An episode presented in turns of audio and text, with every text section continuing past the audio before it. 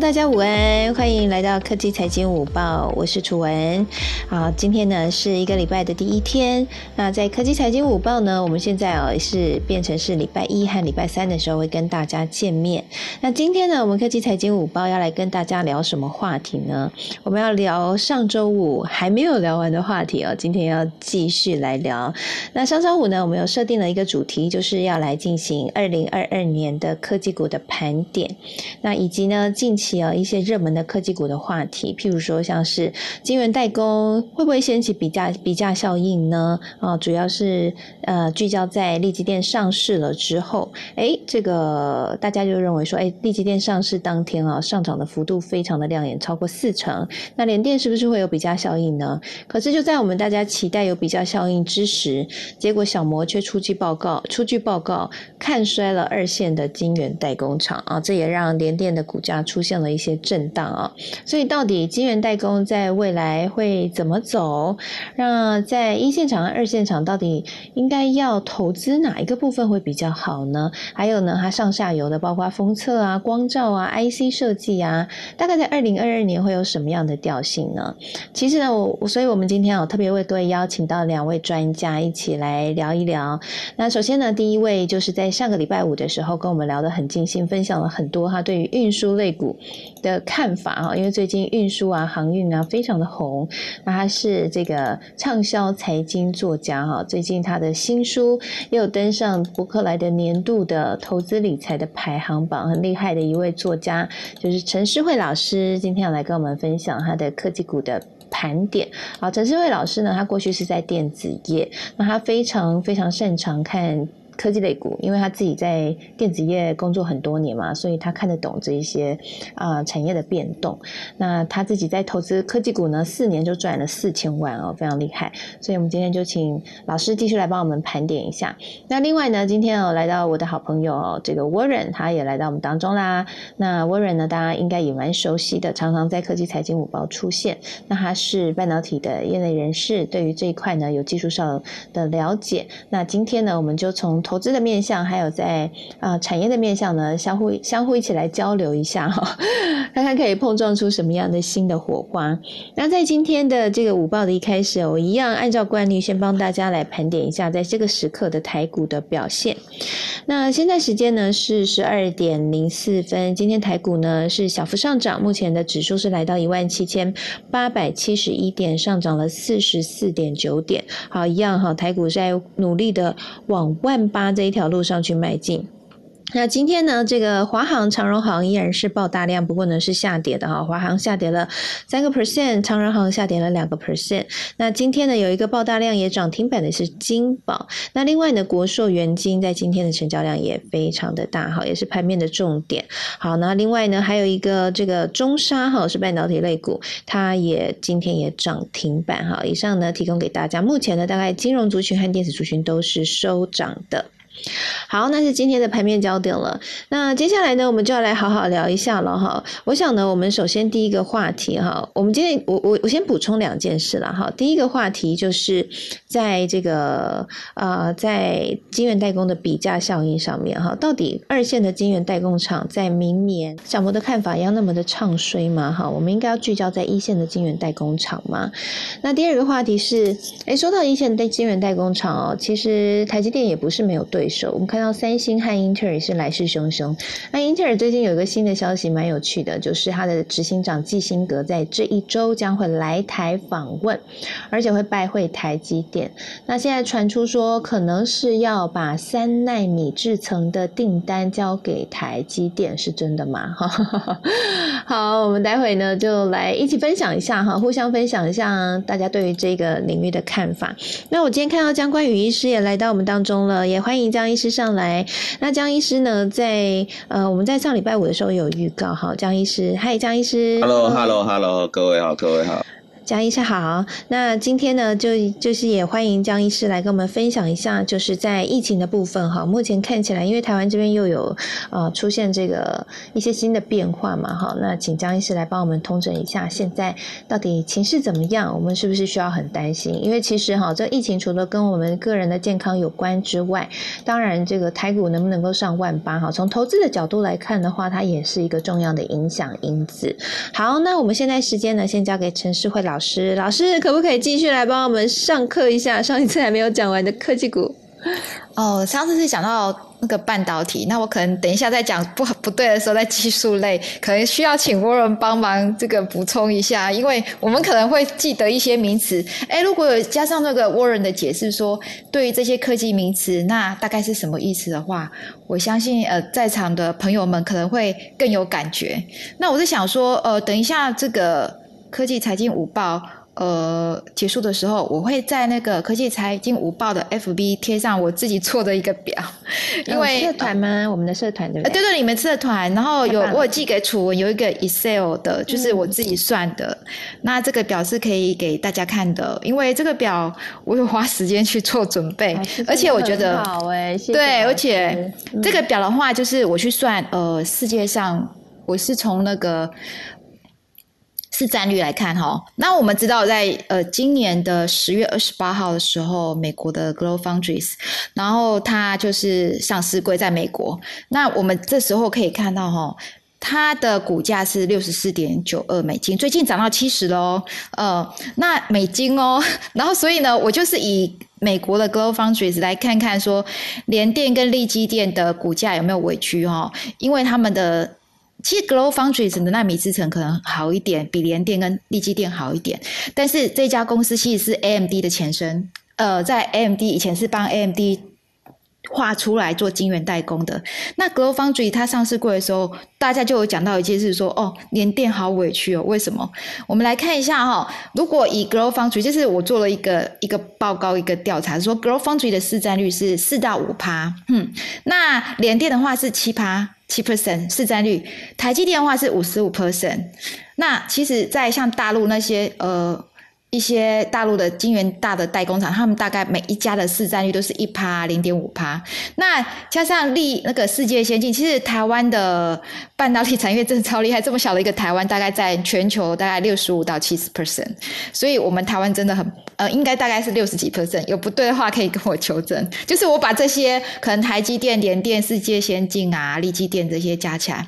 那我们来看的时候，那时候我记得谢金河有个报告，觉得哎，那个联电会不会很委？区，因为我就根据这个谢金河的一个文章，我就去做更深入的一个调查，发现到说，Global Foundry 它的资本额是一百五十亿台币哦。好，那联电它的股价呢是六十七块哦，在那个时候，今天它刚才我看一下联电股价大概在六六十三六十三块六十四块上下哦，六二六三那。我们可以看一下它的制程大概是二十二、二八、六五、四十纳米，它是属于比较成熟制程的。那像刚才那个楚文会讲到，台积电他们的制程可能是三纳米、五纳米、七纳米。那刚才楚文有讲到一个很大的重点是说，哎，那个二线的晶圆代工厂是没有未来了这件事情。那等一下我会自己觉得我去做一些报告，就说就在电子产业，我相信现场的大家很多是科技股，其实物联网啊、AI 啊、车用电子啊、一些 sensor。啊，啊这些其实用的都是二线的成熟制成代工哦。那只要是跟物联网啊、AI 相关，或者是车用电子、sensor 感测器这些，其实都是用到二线的晶圆代工厂。那我们等一下再来看立基电，我们先来看联电。那那时候我就做了一件事，就是说我拿股本啊，比如说。那个联电在外的流通股数去算哦，如果联电到底有多委屈？你看它市占率七趴，Global Foundry 是四趴，然后它的资本额是 Global Foundry 的大概是八倍多。那它的制程呢，虽然没有 Global Foundry 这么，其实它有也有二十二纳米的先进制程，但是它没有十二。但是它的市占率哦，它的毛利率有三十一点八趴哦。大家来看，Global Foundry 到现在还没有赚钱哦，去年还是赔钱的哦。那它的本益比呢，联电是十四点二。那我们来看一下哈，我就去做一个试算，是说到底多少钱？等到呃，比如说 g r o w Foundry 的总市值，所什么叫总市值呢？总市值就是说，哎，你乘以。股价，你用你的股价流通资本乘以你现在的股价 g l o b a l t r e 它因为它股价比较高，是六十四点九二，所以它的市值是三百五十亿，而联电只有两百七十亿而已哦。以联电的资本额啊，获利又这么高，有三十一点八趴的毛利，然后明年它有四十趴的毛利，它的那个竟然市值呢只有两百七十亿，而它的资本额有一千两百四十九亿。对不对？所以那时候我就做一个换算，说什么时候联电的价格，联电它的市值会超过 g l o f o u n d r y 那我算出来的结果是说，联电在七十九块钱的时候，它的市值会超过 g l o f o u n d r y。所以联电有可能会涨到这个价格。那另外一个就是说，联电的本益比哈，过去有教大家说，这个本益比来看的话，就是说要算出联电过去三年本益比高中低来看，它现在本益比其实是不高的，只有十四点二。那我们就会来比价说，哎，利基电好了，我们来介绍一下利基电。那大家会觉得说，利基电，我记得它上市上柜那一天，它的股价就是七十九，它股价七十九代表了什么呢？它的市值是可以跟会超过 g l o w Foundry 的，所以它的股价是比联电还漂亮。可是你可以看到，它现在上市贵，它现在股价是七十一哦。联电的股价慢慢它跟联电会差不多，是因为哎，大家会去做一个比较效效应哦。那如果以这样来看，大家已经刚才哦，因为没有这个表，可能比较辛苦的跟大家解释哈，所以我现在很认真的解释一下，大家等一下在那个。科技财经午报 FB 上呢，粉砖那边看到，大家就会很有感觉了哈。好，那利基电呢，其实它的市占率是两趴哦，我有去跟大家找一下。那它的总市值呢是一百亿美金哈。那我们来看一下联电的总市值，目前是两百七十亿美金。那因为呢，为什么利基电的总市值会比较低呢？其实它的资本额就只有三百五十三点五二亿哦。那为什么说呃，一般来讲，晶圆代工厂它的资本额是很高？为什么？诶，利基电是三五三点五二，其实它的前身是利晶。呃，大家都知道，低润是四大产业过去。那利晶呢，那个时候很多股民们呢，有三十二万的股民是抱着一块以下的那个利晶哈，然后。含恨而下市，这样有点感觉像抱到地雷股。那最近呢，这些股民应该很开心，因为诶，它的股价也来到七十几块了。那我们可以看到哈，历经它目前的话呢，它的毛利率大概是四十趴，而那我们就可以来比较说，联电跟利晶，现在说利晶电。利基电的话，它除了做晶圆代工之外，它还有做记忆体哦。它其实以前利基电的前身是利晶，它跟华邦电啊、旺宏啊，还有南亚科哦，是真的是四大四大这个最厉害的一个低润产业哦。那所以它的低润产业应该它的制程是相相当相当的很不错的，所以它现在它的呃。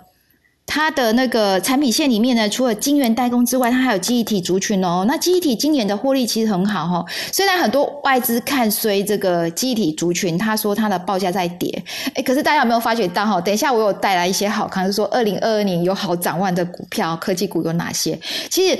就算外资一直唱衰这个低润。产业它的哦，它的报价在跌，但是因为这个量实在太大了，它的量大的大过于有一点就是说，呃，你知道量大，那成本就会降低嘛，所以今年的利润的族群呢，它的获利真的非常好，大概是过去往年的获利三四倍，所以呢，利基电呢，它今年的获利也会达到四点五块台那个 EPS 值哈，那联电今年的获利我预估啦，从它十。十跟十一月的月营收来看呢，呃，它的今年的 EPS 值大概是四点八。那利金呢，利基电呢，它目前的本益比呢，今天因为它是从先前的七十三到像七十一嘛，哈，我刚刚看大家。本一比是十七，所以大家可以比较哈，利基电它的市占率是两趴，目前在晶圆代工，联电是七趴，可是利晶它有另外一个很厉害的秘密武器是记忆体。那大家有在讲啊哈，刚才楚也在说说二线的晶圆代工厂商有没有未来？刚才有说过哈，其实有很多是不需要到非常先进的。那我觉得黄崇仁是一个很值得敬佩的枭雄，应该说半导体产业的枭雄，他其实历经过非常多的失败跟创业。但是他总是那个不屈不挠的往前，不怕失败。这些失败对他来讲都是养分。他觉得他要对得起三十二万的股民，所以他今天做到了。但是他有继续讲哦，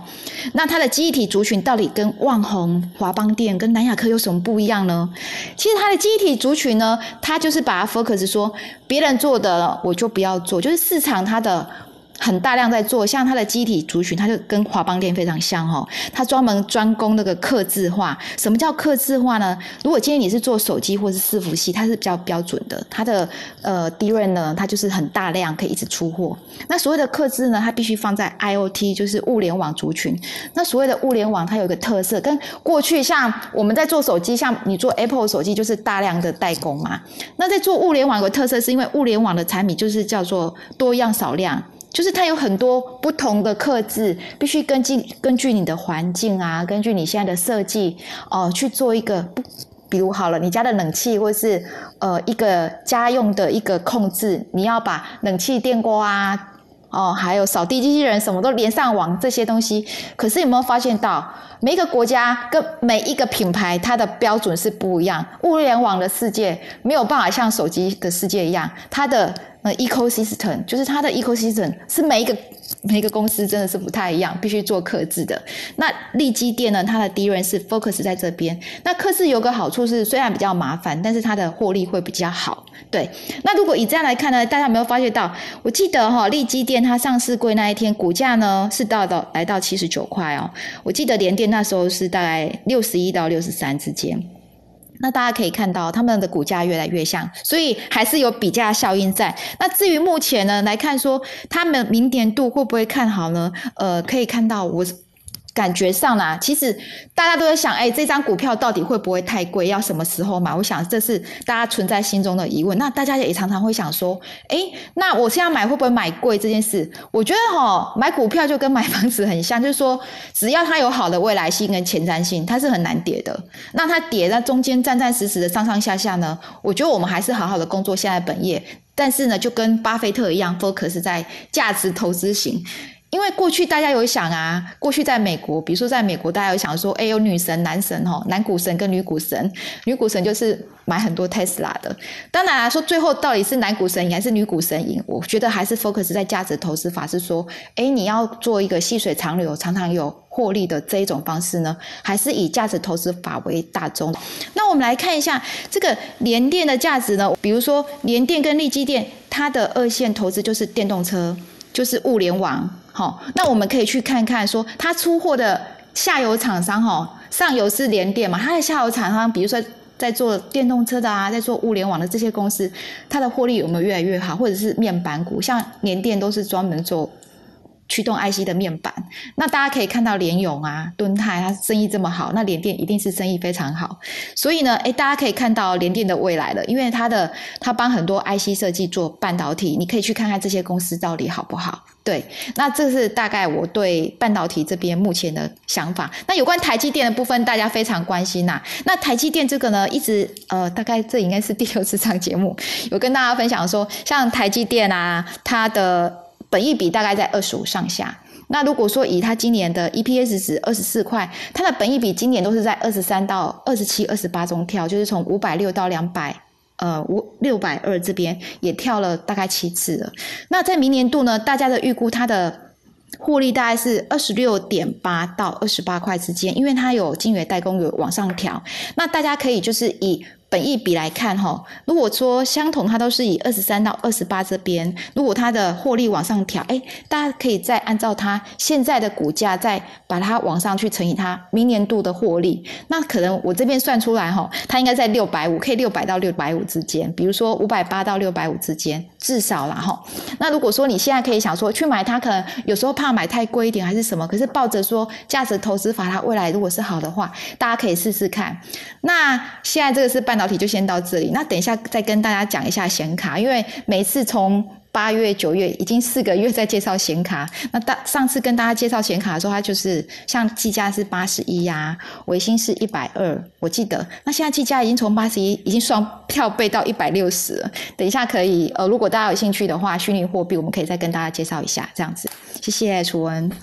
好，谢谢诗慧老师。那诗慧老师，我想要请教一个问题哦。对，刚刚有特别提到说，哎，其实记忆体啊、面板啊，那个外资是之前有出报告很看衰嘛，哈。对。但是其实你这边说，其实他们的获利还是不错的，主要是因为量很大。所以虽然外资一直说他们报价会跌，但是因为量大，还是撑在那里，他们的营运还是不错。那我想问一下老师，因为我们其实也看到跟面板记忆体有关的这些半导体股，其实跌的蛮多。的对，那那接下来的话，如果展望明年的话，老师对于他们还是看好的吗？还是说，嗯，譬如说高峰真的像外资一样说的已经过啦，然后报价已经到了顶峰，应该不会再跌了？我想请教一下老师对这个的想法。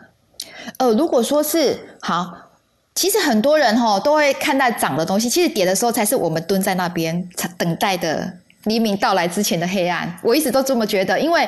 你投资，如果说你没有靠自己的判断能力，是跟着外资的报告要走，你会觉得你的心上上下下很很不稳，然后非常的紧张，不知道今天外资说好，明天外资说不好。比如说，呃，我在那个群组里面有朋友说，为什么苹果手机，呃，明明呃，比如说好了，外资才跟刚刚一个报告说，iPhone 十三，苹果 Apple 的财报非常好，那它的财报好到就是它现在在。大陆的市占率是四六趴，就是市占率第一。可是过去苹果没有。那这前一天呢，红海就涨了。隔天呢，这时候外资又报告说，预期现在买苹果的很很多了，明年的消费者应该不买苹果了。然后一直看衰苹果，然后红海就跌了，大家隔天跌了零点五，大家就开始紧张了。其实买股票不能抱着这样的心情，应该是说，我们到底是用什么依据来看这个面板股或是记忆体族群股？像以看面板股的话，它今年哦，大家看有。打现在股价是，因为最近在分析面板股，今天面板股是二十二块，但是它前三季获利是五点五三，大家觉得很不可思议啊！外资一直唱衰它，它怎么获利就是越来越好？Q one、Q two 比 Q one 好，Q 三比 Q two 好，大家有没有想原因在哪里呢？其实就是主要呢，如果因为面板它是一个景气循环股，以低润跟面板来看，它们都是一个非常大的景气循环股，你必须要看得懂这个东西。那但是呢，如果你看得懂的话，它的获利每年就是。两倍就百分之百，这个没有问题，因为它的上下起伏太大了。那你要看的时候怎么看呢？第一个，你有一种就是说，像它的，我会去预估哈，像友达的 Q4 的获利有没有比 Q3 好这件事，那怎么看呢？面板股它的好跟不好，你要去买它的时候，就是在于它的报价。那其实大家在吉邦科技哈，在吉邦上面都可以看到面板跟 D 润每一每一个礼拜的报价是多少。那外资呢，它会根据这个报价，就算面板股很赚钱，它会因为说哦，因为它报价一直在跌，因为现在它是很大，因为它资本很大，一次要产很多面板，所以它因为它在跌，它就对于它未来的看法不好。它已经这样讲两季三季了，所以你可以看到友达的前波段高点，在今年四月的时候，它是四十五块钱。那时候，因为面板从去年六月到今年四月是十个月连续涨，它的报价就是每个月涨个一趴两趴零点五趴。但是，因为它那时候涨很多，其实它的获利其实是非常非常好的，一直获利一直到现在。因为在接下来从今年的六月哦，从今年的四月到现在，已经大概跌了九个月。这个九个月它跌掉了十几趴，但是呢，它跌掉虽然是十几趴，可是它前面涨了二三十趴，所以它的获利还是很好。但是大家有没有发现到这一点？我刚刚去看了现在面板股的报价，面板股股哈，它十二月份的报价，它的三十二跟四十三寸的面板价格呢，跌了两趴到三趴。哦，没有，四十二跟三十二跟四十三寸的面板价格是没有跌的，是零的，是 brave 的。但是它的六十五寸就是大的面板尺寸呢，它大概跌了两三趴。今天如果说一月份它的面板，大家就是。同学们，就是可以在这个群的同学们哈，大家可以努力来看看，说，哎，今天如果它一月份的报价是零，或是都没有跌，或是涨个一趴，大家有没有想过这件事情？如果是这样子的话，会发生什么情况呢？面板将会像在今年哈，它涨到四十五块的时候，那是三月跟四月的时候，它现在它的量哦，一天是十几万，十二十三万，当它的量呢，可以乘以。那时候它在三四月的时候是量是三十二十万、三十万、五十万跳到七十二万，就会很大量，因为它实在太便宜了。它外资一天可以买几十万张，可是那时候你可能会后悔说，我怎么没有发现到？其实面板股它非常重视、很吃的就是面板的报价。但是因为今年的面板股非常的有基本面撑盘，没有像去年那么空。以前你面板在涨的时候，你会觉得很空虚，因为可能它像它去年好了，它的获利可能就没有获利啊，因为疫情的关系没有什么需求。它是从去年的呃十月开始获利非常好。就是开台开启整个疫情起来，所以它跟需求有关。但是大家可以看到，面板一直跌，但是为什么获利跌了这么十十几趴下来，它获利还比 Q 二 Q 三好？没办法，需求太大了。今天大家如果非常，我想我们科技科技人就是相信数据吧。那我也是一个，因为我们也二十五年在科技业了，所以我很相信，就是数据告诉我什么，我只相信自己的判断数据。那外资法人这些报告，我们一定要做参考，千万不要。把外资法人报告自己的心每天上上下下，那你如果聪明的人呢，没关系，面板点，其实大家是看到生机的。我就明明看到它的月营收越来越好，每一个月越来越好，它的季它的每一季的 EPS 是越来越好。那我们来可以看到哈，其实友达它的支撑点大概十七十八块。如果大家可以把它技术先行图拉开来看的话，还有它的筹码面，以筹码面来看的话，它的支撑点是十七十八，它在那边盘旋，就像一个铁路直直平平的，都没有什么。起伏，那这三天呢？跟这三这三天买的就是投信，最近投信很厉害哦。最近那个显卡族群一直在涨，你看技嘉从八十一到今天的一百六十一块，就是我离开这个大家这一个月多月的时间涨了两倍，为什么？都是投信在买哦。那我们可以看一下投信呢，它先前呢，呃，先前的面板股是外资跟投信齐买哦，那现在是投信偷偷买了三天，大家可以看到面板股哈，它是从那个投信他们是从十九二十开始慢慢。买十八块也有，就是说我们可以去看一个筹码面的基本盘，就是说我会去累加啦，就是说。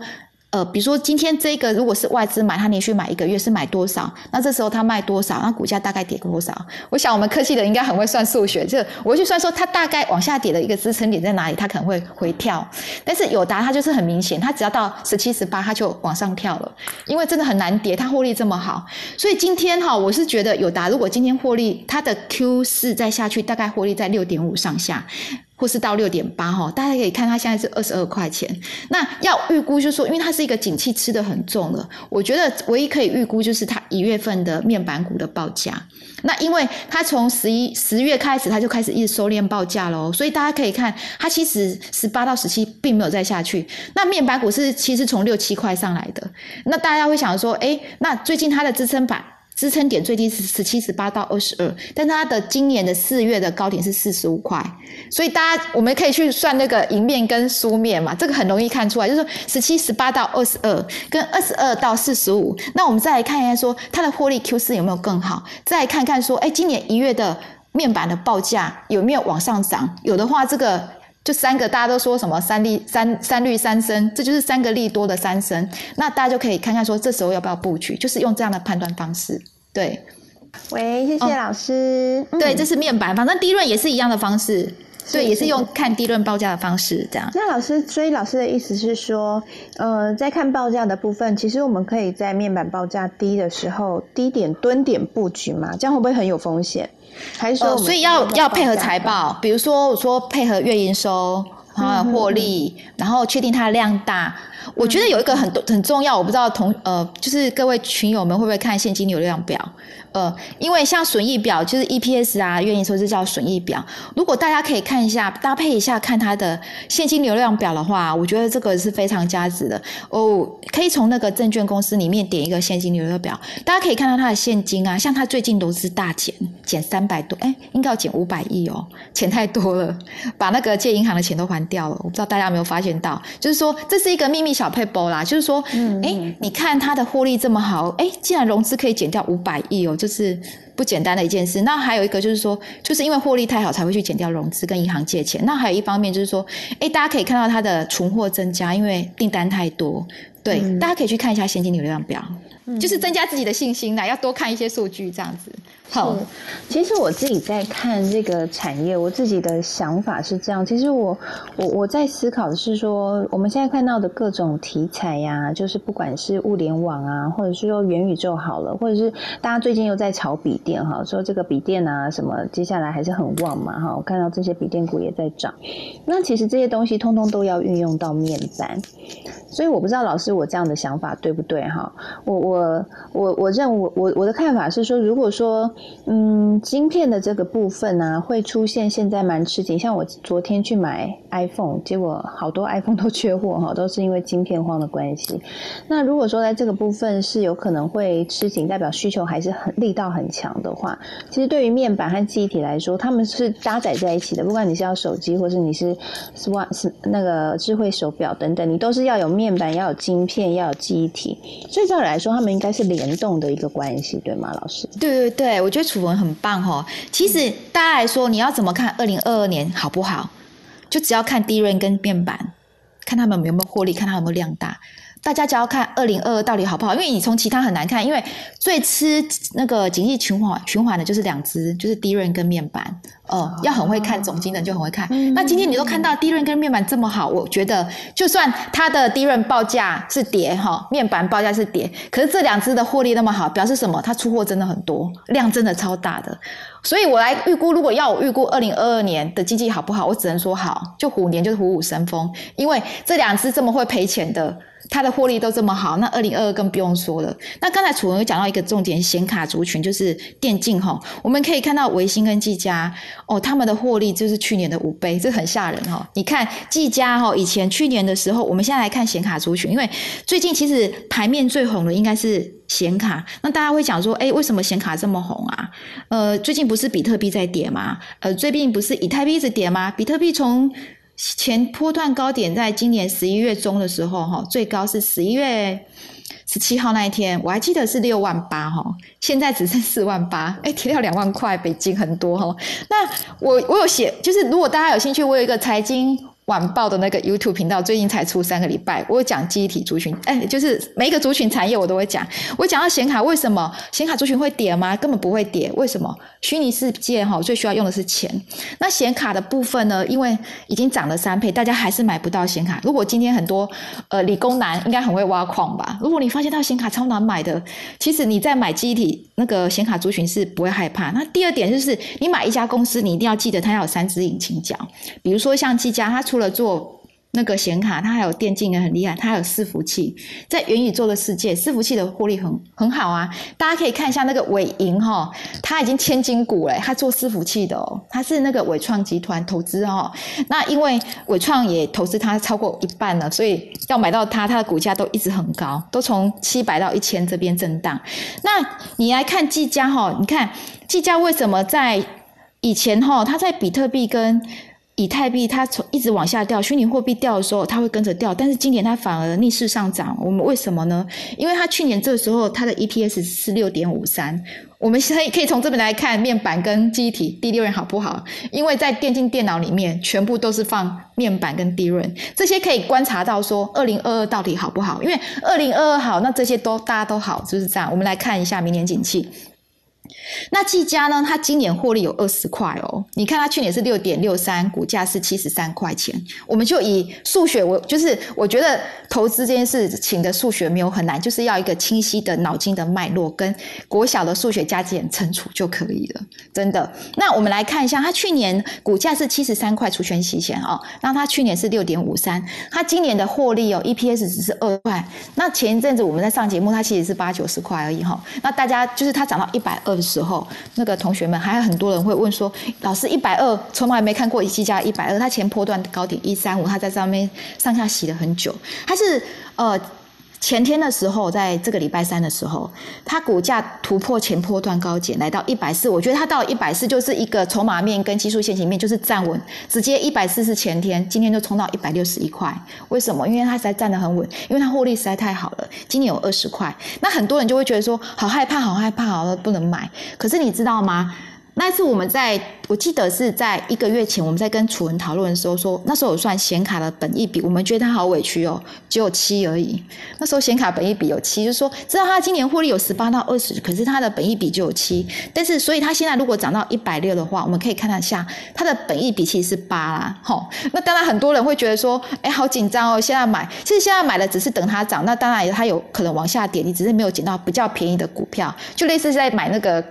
高铁，比如说，呃，上先前那个楚文有讲到买高雄房子这件事情，我记得建筑先生说应该去买南子，因为台积电过去，如果错过那个时候，你十六块一平没有买，现在已经变一平三十万了。不记得哦，就最近查一下南子那边的地价。那股票其实也是，可是如果你觉得它未来性是会涨，你并不是抱着那种投机心态，你可以想一下，显卡族群明年的是高值利率股哦，它以前的值利率大概四趴五趴，也许明年有十趴。如果你现在买的话，因为他们一年大概配股的成分是，就是说，比如说以前十块钱，它可能配六成嘛。如果今天它二十块，它可能配不到六成，它可能配个五成，也有十块钱。那其实呢，呃，等一下待会呢有。把今年会有高值利率的一些股票啊，因为获利太好的都有把它列出来。那显卡族群呢，我觉得可以变成一个大家可以研究，说像维新的话，它除了伺服器，还有那个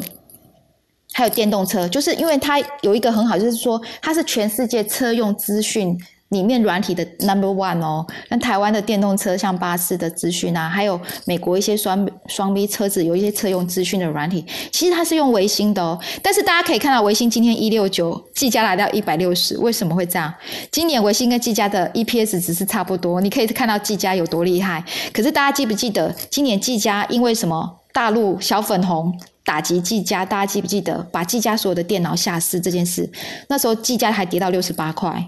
可是哈，有一些新闻消息，我们真的参考。我还记得那时候新闻消息，小粉红中国大陆在打技嘉的时候，技嘉那一个月还创新高哎。对，那技嘉它的创新高，虽然隔月它到九十亿，可是技嘉已经连续三个月，像这个月是一百一十八一百一十八亿，它已经连续三个月超过百亿。它过去的技嘉是九四十亿哦，而且过去的技嘉的营业额大概是维新的一半哦，获利是维新的一半哦。那今天因为它现在已经。要赶上维新，因为现在维新的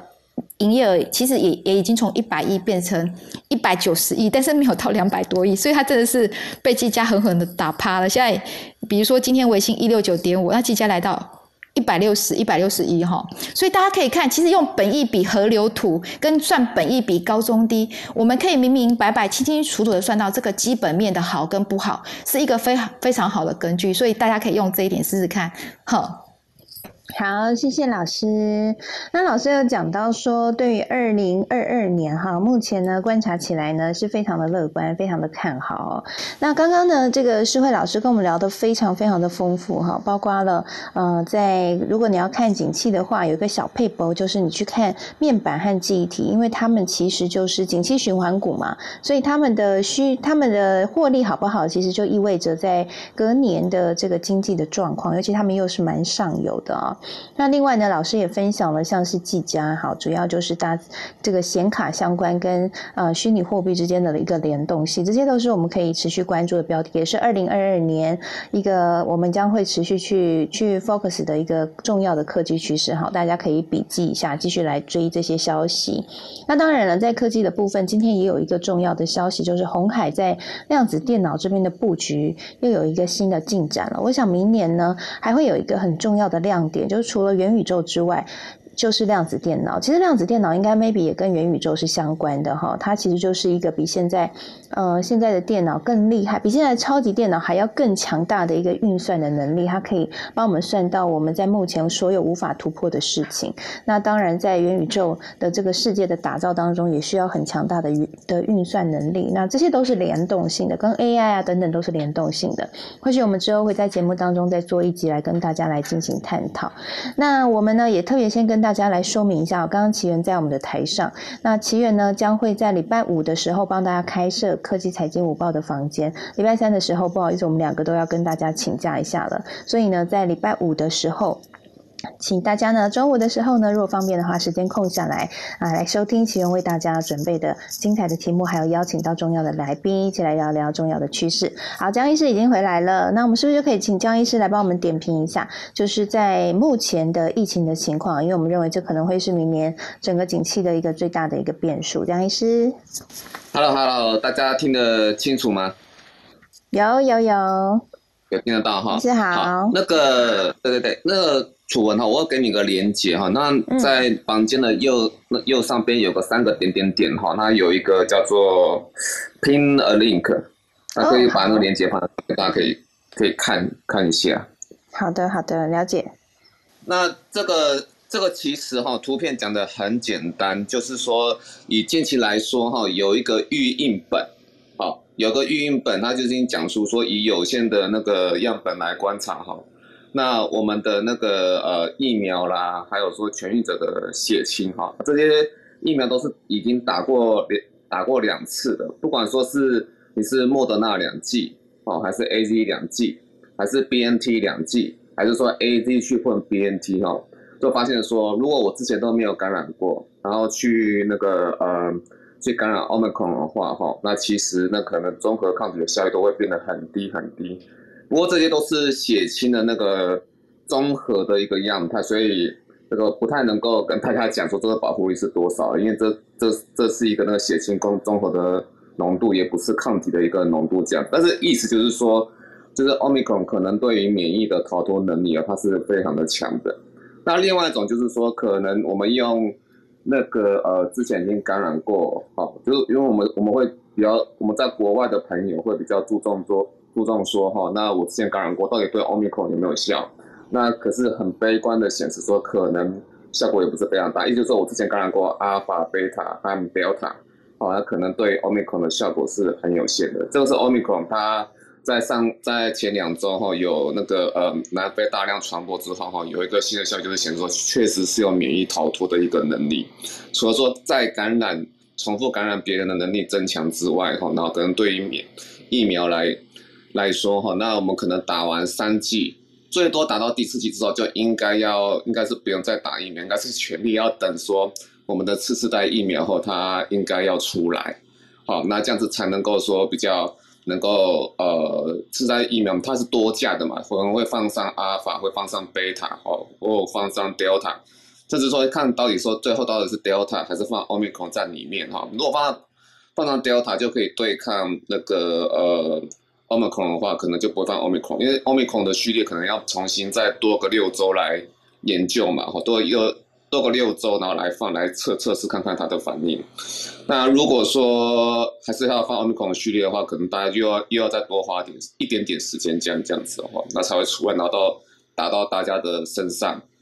所以说这是二零二二年的挑战啊，也只能期望说。二零二二年不要又在 Omicron 又再往后面又又多出一个，然后让前面那一只更无效这样子哈。我们目前的疫苗打在我们大家身上哈，都是在那个呃二零二二年的那一次哈。这这个这个有点荒谬，都已经是二零二一年了，就我们打的还是二零二二年的那一那一支疫苗。也希望说呢，我们接下来疫苗更新速度在 Omicron 之后哈，能够稍微再更新再快一点，大概是这样子啊哈。那我想大概就先分享到这边。那我大概也看到说蛮多这些像是 Statista 这些那个呃统计学的网站哈，也有提到的说 Omicron 的名词一出现哈，其实对大家的那个打击还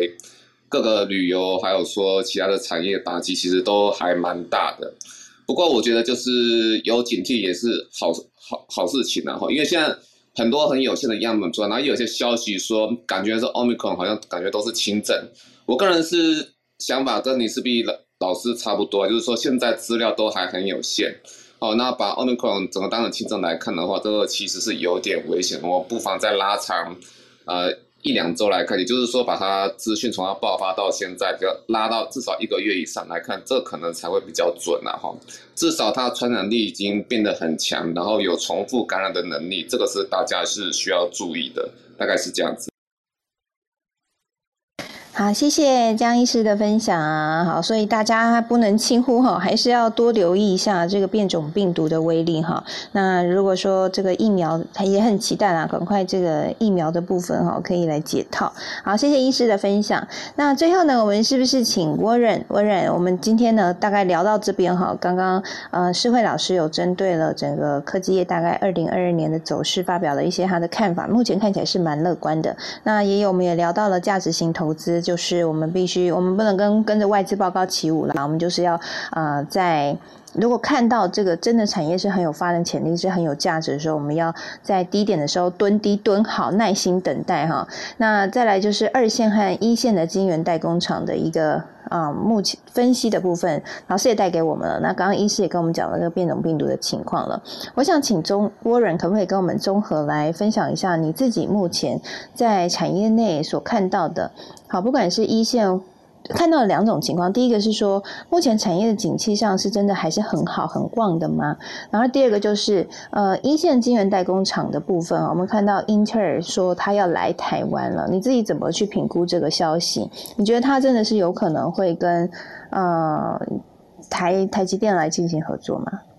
？Hello，谢谢主人，今天真很高兴可以听到石慧老师跟那个江医师的的讲法，因为他们两个分别。各自印证了我在产业和技术上面看到的一些一些 data 有趋势，可是我需要有人来帮我做 double check，就是从不同的观点去做。我讲一个简单的，就是比如说产业趋势啊，我们目前还是供不应求。我目前在园区看到北中南都是。那我之前会喜欢讲，就是从呃房价去印证。可是我觉得从江医师最近那刚刚讲的部分，omicron 的部分，我我一直很想要知道，就是如果他真的呃，接下来又像之前一开始的时候那个 COVID nineteen 一样的话，其实对未来的呃科技业啊，就是半导体业啊，要要走入 AI 跟走入。五 G 甚至之后的六 G，或者是那个虚拟世界、元宇宙之类等等，那个那个时代原还有包括电动车，原本我目前看都是看在二零二四到二零二五那时候应该会非常无敌的大爆发，那时候大概就是整个两纳米的晶片会 release，如果照照台积的那个 roadmap 给大家看的话，大概是这样子。所以我目前第一个我看到没有 delay 的现象，可是我想要从。非我的产业部分来印证我我们在业界看到的技术趋势跟一看到的需求的乐况，它是被印证。就是如果目前的的的那个 COVID nineteen 的情形是这样子的话，那还有第呃机体的的产业所呃乐况来看的话，印证到我目前我们在半导体业内看到的情形是完全一致的。然后补充一下那个。四位老师刚刚说的那个 memory 的部分，其实我还蛮想跟大家分享一下。我之前要 po 文章在社团里面，其实呃美呃 memory 的部分呢，我觉得之后可能会从东北亚转进到台湾了，因为美光在台湾大扩厂，去年到现在还是。然后美光以前并不是呃 top one 的记忆体厂商，自从他们去年，因为我也是前上个月啦，就是忙完一些。呃，一些很很很重要的一些产业的一些客户的事情，都突然间偶偶然间看到一个新闻，就是美光的 One Alpha，就是它的一百七十六层的记忆体的堆叠的技术，已经大量在去年八月量产了。那已经在去年的十一月交货，然后已经量产到今年已经一年多了。可是业呃那个新闻有介绍到说，目前后来我去查证，确实是这样。目前三星在呃，One Alpha 的部分，他们只有发表技术论坛，然后发表呃试产，可是他们并没有呃大量供货到市面上，所以这个部分，呃，美光是 Top One 已经领先，已经它已经不再是老二，它在技术上已经变成领先，然后它现在唯一在做就在做扩厂，那呃之后啊，我其实。我觉得有机会可以再请四位老师帮忙看一下，因为他看看那个机体看的比我多。就是我个人呃比较好奇的是，那这样子会不会影响到他的代工厂，比如说南亚克、华亚克之类等等？如果是这样子的话，我个人认为，觉得台湾未来的接下来半导体景气应该会有下一波。呃，龙井有点像是你看到房子涨价，比如说男子从十八涨到三十，但是如果你知道台积要进驻，那因为它只是刚进驻了涨到三十，那如果工程师之后有呃几千个人的需求，每个工程三千个工程师，我举有随便举的，不是我不是真的三千工，我随便乱举，假设像一个三千的工程师，然后三千工程师随便买呃一半就好，一半的工程师买房子，那不管是三分之一工程师买房子，那就是买了一千户，那突然间。你知道已经知道男子会涨上去了，但是你突然发现涨上去之后可能还是供不应求，所以它就可能再从三十再往上涨。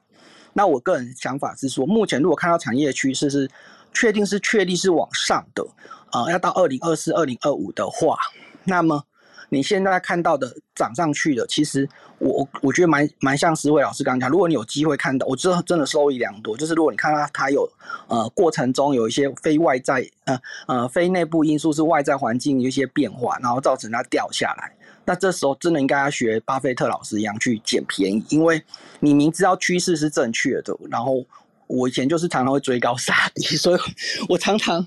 常常会卖在卖卖在最低点，然后追在最高点，然后。然后我目前想还想再跟大家印证一个，就是呃，讲到那个基辛格的部分，我觉得 Morris 张忠谋讲的非常好，他他好像一个上个月吧，十一月的时候，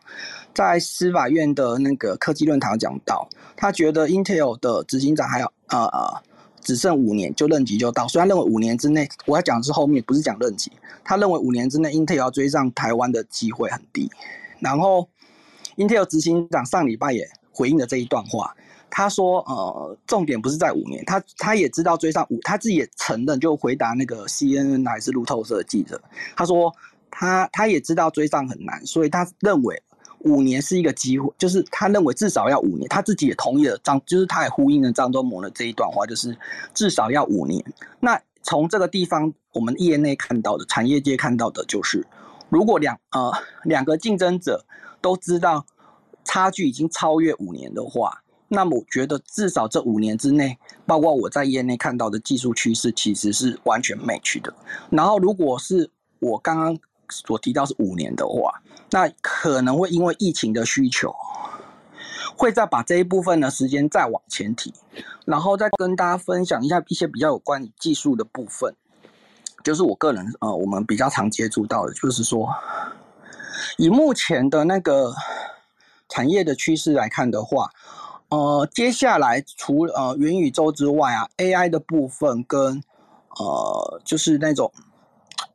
高速运算的部分，其实我们是非我们现在目前看到这方面的需求是远大于手机，所以其实在手机的部分，呃，我不认同一些外外资分析师，因为他们在在业外看到的是他们觉得手机会饱和，可是我们看到的是呃 HPC 啊，然后。高速运算这些 AI 的的的需求，那这些需求其实就是在短期上面来讲，就是云端上云端的购物啊，跟企业的呃商务需求。可是更更远远远一点的时间的距离来看的话，蛮多未来的发展就是，比如说。元宇宙的部分，那它除了需要很强大的 CPU，那这部分的 CPU 已经超越目前我们手机上面所需要的运算的处理的能力跟电晶体的数量。那另外一个强大的 CPU 其实也大也呼应刚刚思慧老师说，其实它需要更多的 memory，因为 CPU 跟 memory 的的关系是相辅相成的，所以呃需要提机呃 CPU 提供运算处理的能力，可是它也同样需要呃记忆体。给它暂时储储存的，它运算完结果的东的的一个的空间，对，有点像是我举举例给大家听好。如果你要知道 CPU 跟 GPU 呃 CPU 跟 memory 的之间的关系的话，就是呃。呃，米其林的三星主厨，他可能他这次要出一道大的菜，可是他出完这他出这道大的菜之前，这道菜里面可能有一些佐料要先做，然后可能龙虾大餐里面，他需要把旁边的一些小的配菜先弄好，然后再去弄龙虾。那龙虾可能就是 CPU，那 memory 可能就旁边他需要的那些菜。因为你端出去给客呃给客人吃的时候，你不可能会只有一一只炖好的龙虾，然后其他什么东西都没有，所以你一定是呃主菜跟佐料一起上去的。那这两个是缺一不可，所以。对这两个来讲，其实如果你看到 CPU 大量成长，在高速运算的部分，在呃机体的部分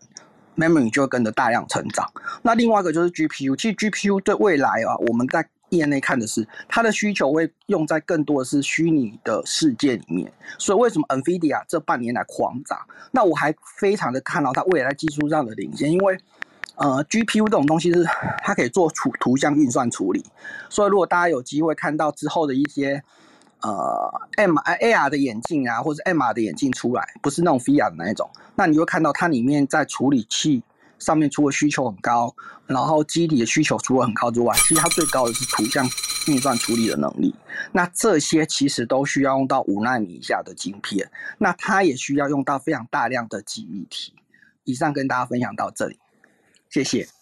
好，谢谢 Warren 精彩的分享。好，我想，我觉得今天这样讨论真的非常有意义哦。就是我们大家呢集思广益，一起来贡献一下自己产业上所看到的哈。所以我想，刚刚 Warren 刚刚提到一个重点，就是其实接下来在产业内已经看到了。在伺服器还有在元宇宙这边的发酵，那这也是我们听众朋友大家可以一起来留意的。到底这个发展是什么样的情势，以及我们应该怎么怎么进行投资布局？那其实我近期也看到了，呃，有一些这个相关的。呃，ETF 哈也在酝酿当中哈，大家也可以留意一下。或许我们之后会再开一集来讨论一下，那什么接下来可能 maybe 会有很多什么元宇宙 ETF 啊哈，说不定还有量子电脑 ETF 之类是什么概念股之类的哈。那我们就一起来讨论一下，到底这些。是不是可以去纳入到自己的投资组合当中？好，那我们今天的科技财经午报就在这边告一个段落了。非常谢谢来自陈诗慧老师，还有江冠宇医师，还有威人的分享，非常谢谢。